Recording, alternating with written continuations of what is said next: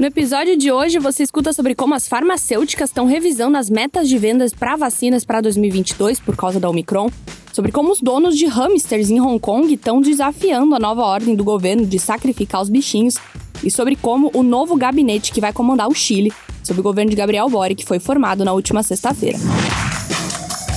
Esse é o Ouvir na Bloomberg.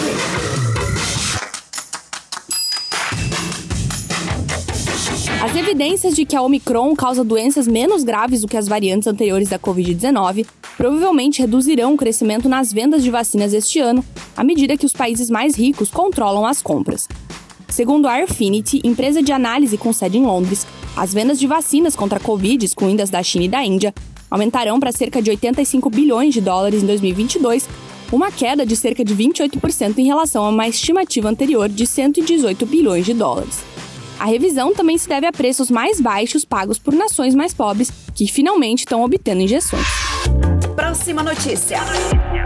A proteção de hamsters está se tornando a mais recente forma de protesto em Hong Kong, após o governo anunciar um plano de abate de milhares de roedores e outros pequenos mamíferos para acabar com os casos de Covid-19.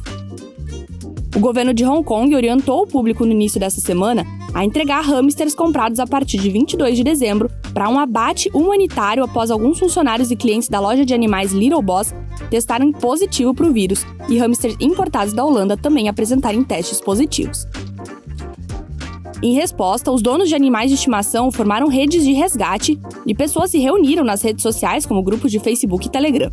Alguns estão se oferecendo para adotar animais de pessoas que temem que o governo os localize e os obrigue a entregar seus bichinhos de estimação. Tem mais.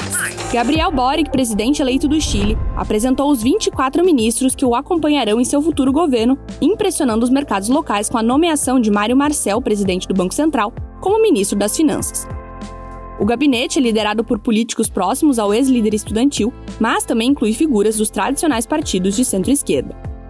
Boric nomeou 14 mulheres e 10 homens, políticos entre 32 e 75 anos e vários militantes de partidos de centro-esquerda. Pelo Partido Socialista, nomeou Antônia Urejola como próxima chanceler do Chile, o senador Carlos Montes para o Ministério da Habitação e Urbanismo e a neta do ex-presidente Salvador Allende, Maia Fernandes, como ministra da Defesa. Essas foram algumas das notícias que estão lá no site da Bloomberg Linha Brasil. Entra lá em bloomberglinea.com.br para conferir mais.